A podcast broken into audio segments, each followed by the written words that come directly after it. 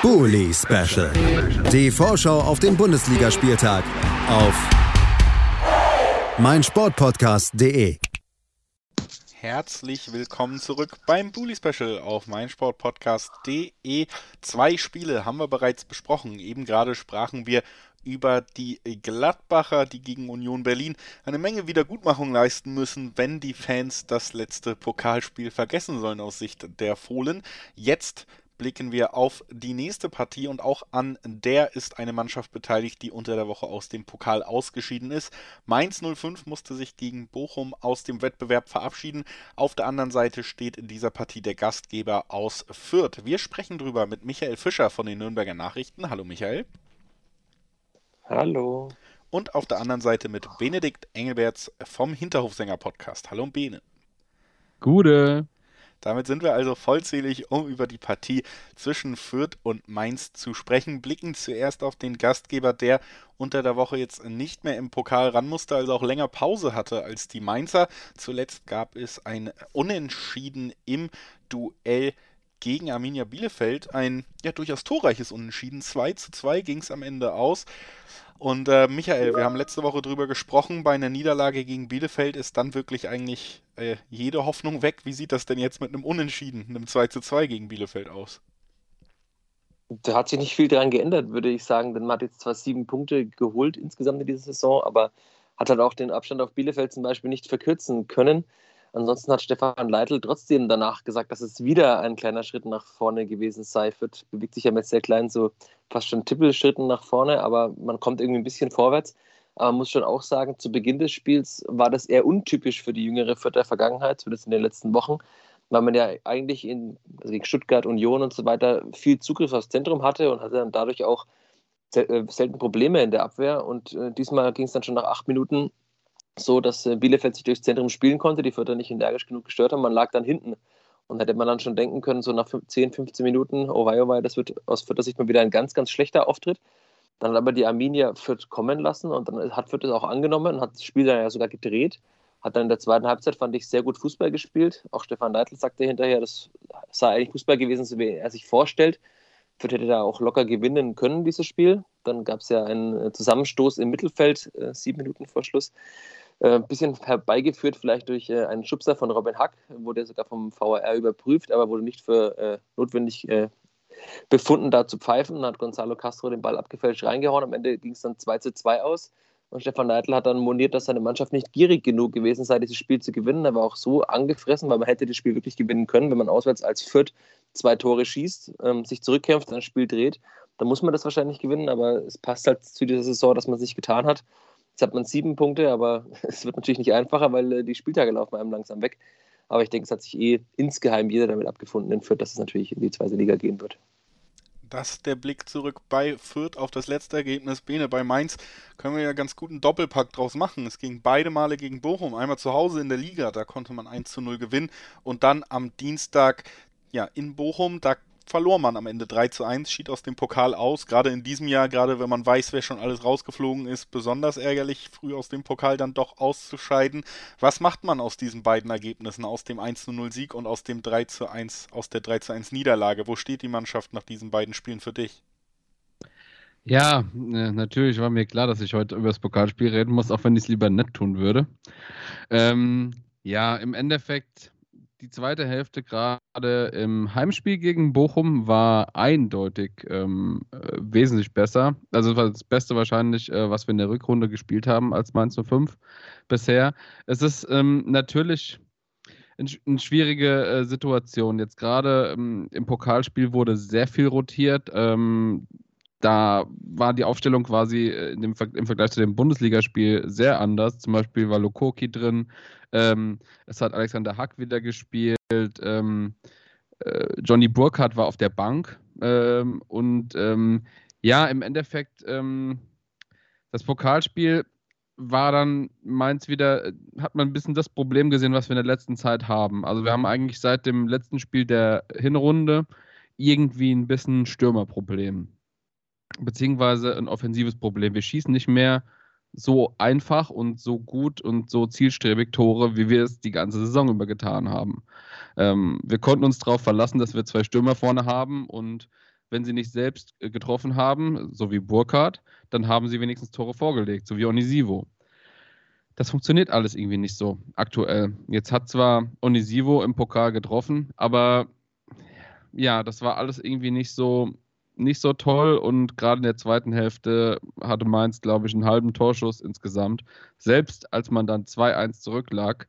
Ähm, ja, im Endeffekt, was wir aus den Partien lernen können, ist, einfach keine dummen Elfmeter verursachen. Wir haben jetzt das dritte Spiel nacheinander einen Elfmeter verursacht, der uns im Grunde ein bisschen das Spiel hätte gekosten können. Jetzt beim Hinspiel gegen Bochum ist es zum Glück, also beim Hinspiel, also beim ähm, äh, Heimspiel, beim Bundesligaspiel, ähm, ist ja zum Glück gehalten worden von Robin Zentner. Ähm, ja, aber im Endeffekt hat uns der Elfmeter das Pokalspiel versaut, würde ich sagen. Bis dahin war die Mannschaft halbwegs äh, sattelfest. Ähm, ja, also einfach Gegentore verhindern, das äh, muss man mitnehmen und die Hoffnung ist da, dass der Sturm wieder ein bisschen äh, ja, zielstrebiger ist. Ein Fazit, äh, bei dem ich fast hoffe, dass auch vielleicht ein paar Dortmunder Verantwortliche zuhören, sich einige Tipps mitnehmen, aber das ist ein Thema, was mich fußballerisch beschäftigt, das wollen wir außen vor lassen. Wir reden äh, nochmal über Fürth. Michael, auch wenn es äh, jetzt vielleicht zu spät kommt, und du hast gesagt, die Spieltage werden immer weniger, man hat immer noch nur sieben Punkte, trotzdem, aus den letzten vier Spielen gab es, äh, oder fünf Spielen gab es nur eine Niederlage, drei Unentschieden, ein Sieg bei den Fürtern auf dem Konto. Wenn man, wenn man sich diese Formkurve anguckt, hat man sich wie gesagt, auch wenn es vielleicht für den Klassenerhalt zu spät kommt, trotzdem so ein bisschen in diese Saison reingearbeitet und ist an einem anderen Punkt als, als zu weiten Teilen der Hinrunde, wo man ja mit fast schon Galgenhumor in die Spieltage gegangen ist, sondern jetzt eher sagt, du, das kann durchaus sein, dass wir hier wieder was mitnehmen können bei jedem Spiel, bei jedem Spiel, wo wir antreten. Ja, das hast du ganz gut analysiert. Das sehen auch in Fürth alles so. Also man ist natürlich jetzt mittlerweile angekommen in der Saison. Es war halt einfach zu spät.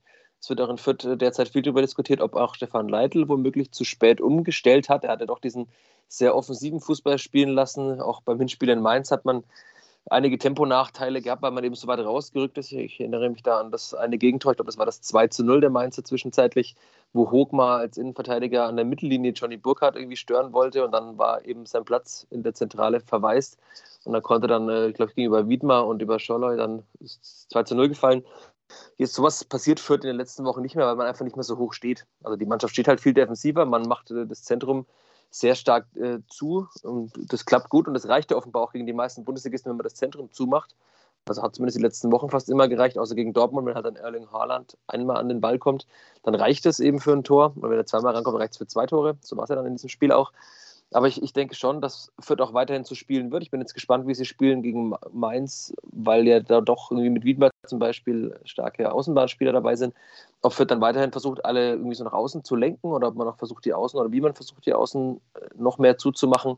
Aber ich habe mit Stefan Neidl unter der Woche jetzt äh, länger geredet über die taktische Herangehensweise und er sagte, er sieht eigentlich keinen Anlass, das jetzt zu ändern. Auch personell sieht er keinen Anlass zu ändern, weil es funktioniert ja gut. Man muss halt jetzt mehr Tore schießen, man hat jetzt schon zwei geschossen in Bielefeld. Und ich denke mal, da wird auch irgendwann nochmal, oder es werden noch Siege dabei herumkommen, aber es wird schwierig natürlich da jetzt nochmal nennenswert irgendwie unten einzugreifen. Aber die Formkurve stimmt und das macht alle, glaube ich, schon ganz zufrieden, dass man sich erhobenen Hauptes zumindest aus der Saison verabschieden kann. Das die Ausgangssituation bei den Fürtern. Bene, nochmal auf die Mainzer geblickt. Du hast angesprochen, unter der Woche durchaus mal rotiert. Was erwartest du jetzt für eine Elf äh, im kommenden Spiel? Ich erwarte vor allem, dass äh, die Stammkräfte wieder zurückkommen in die Startelf. Ähm, Jeremiah St. Just war ja jetzt gerade äh, nach seiner Verletzung erst wieder genesen. Ähm, Im letzten Podcast, äh, quasi genau vor einer Woche, haben wir drüber geredet, habe ich gesagt, Mainz hat Riesenprobleme in der Innenverteidigung. Ähm, dann äh, wurde quasi die Partie angepfiffen, beziehungsweise man hat die Aufstellung bekommen und auf einmal waren alle Probleme wie verflogen. Ähm, der wird nach einer Belastungssteuerung im Pokalspiel sehr wahrscheinlich wieder in den Kader rutschen. Äh, außerdem wird Aaron, äh, der Gegenspieler äh, von Wittmer, ähm, sehr wahrscheinlich auch wieder auf die Bank, äh, äh, in die Startelf kommen, äh, weil Lukoki auf der linken Seite einfach eine, eine Nummer schlechter ist, muss man einfach so sagen. Ähm, da ist äh, Aaron ähm, ja einfach wesentlich besser und hat auch ähm, ja, bessere Flanken, arbeitet präziser, ist auch vor allem besser nach vorne. Ähm, ja, außerdem wird Johnny Burkhardt wieder in die Startelf zurückkehren. Ähm, Im Pokalspiel hat er ähm, neben Onisivo äh, Kevin Stöger gespielt. Das wird auf jeden Fall nicht mehr so kommen, kann ich mir nicht vorstellen. Ähm, ja, außerdem ist natürlich die Frage, welche Spieler kriegen mal eine Pause? Jetzt ist zwar eine, eine Länderspielpause, aber ähm, ja, Leandro Barrero wirkt überspielt. Äh, Im Grunde Wittmer wirkt auch aktuell nicht super sattelfest, äh, auch wenn er, ähm, wie du ja eben schon gesagt hast, ein sehr gu guter Spieler ist und äh, ja, eine, eine, überragende äh, Verpflichtung, die wir im Sommer getätigt haben. Äh, das funktioniert alles nicht so richtig rund. Ähm, Gerade im Zentrum, da könnte es durchaus sein, dass zum Beispiel ähm, äh, Jean-Paul Boetius wieder äh, für Leandro Barrero reinkommt, wenn man gerade gegen Fürth vielleicht ein bisschen offensiver spielen will. Also das kann ich mir sehr gut vorstellen, dass so drei bis vier Wechsel auf jeden Fall passieren. Ähm, ja, und dann hoffen wir einfach, dass Mainz endlich mal wieder in einem Auswärtsspiel punkten kann. Man hat mittlerweile, jetzt wenn man das Pokalspiel mitzählt, sechs Spiele am Stück auswärts verloren. Ja, das ist einfach nicht gut und da muss was passieren. Und äh, ja, vielleicht kann der ähm, äh, Bo Svensson, der ja dieses Spiel auf der Tribüne verfolgen muss, euch führt dann ein paar Geheimnisse von der letzten Saison verraten, wie ihr aus sieben Punkten noch ein bisschen mehr holt. Und dann klappt, klappt da vielleicht auch noch was. Ein freundlicher Austausch wird zumindest angeboten. Mal gucken, wie freundlich es am Ende auf dem Feld wird. Michael, lass uns noch gemeinsam tippen. Was glaubst du? Wie geht's aus? Ich hatte mir ja immer vorgenommen, habe das auch hier immer kundgetan, nur noch positiv zu tippen und ich bleibe dabei, aber ich denke nicht, dass das ein Sieg war, deswegen ein 1 zu 1 wäre typisch für die letzten vier Wochen.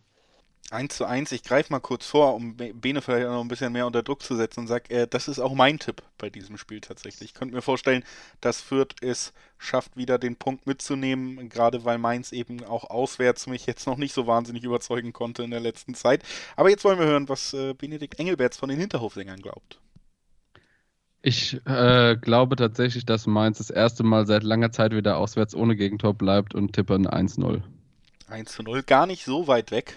Ein Gegentor unterscheidet unsere Tipps. Mal gucken, wer am Ende recht hat. Ich bin sehr gespannt auch auf dieses Spiel am Samstagnachmittag und bedanke mich bei Michael Fischer von den Nürnberger Nachrichten, dass er hier war, um mit uns drüber zu sprechen. Danke dir, Michael.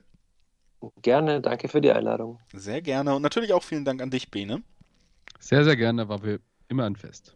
Kann ich nur zurückgeben und kann allen Hörerinnen und Hörern versichern, das Fest geht noch ein ganzes bisschen weiter. Sechs weitere Spiele warten in der Besprechung noch auf euch. Als nächstes sprechen wir über Freiburg gegen Stuttgart und äh, sicherlich auch wieder darüber, ob das denn jetzt ein Derby ist oder nicht. Wie baut man eine harmonische Beziehung zu seinem Hund auf? Puh, gar nicht so leicht. Und deshalb frage ich nach, wie es anderen Hundeeltern gelingt, beziehungsweise wie die daran arbeiten. Bei Iswas Dog reden wir dann drüber. Alle 14 Tage neu mit mir, Malte Asmus und unserer Expertin für eine harmonische Mensch-Hund-Beziehung, Melanie Lippisch. Iswas Dog mit Malte Asmus. Überall, wo es Podcasts gibt. Bully Special. Die Vorschau auf den Bundesligaspieltag auf meinsportpodcast.de.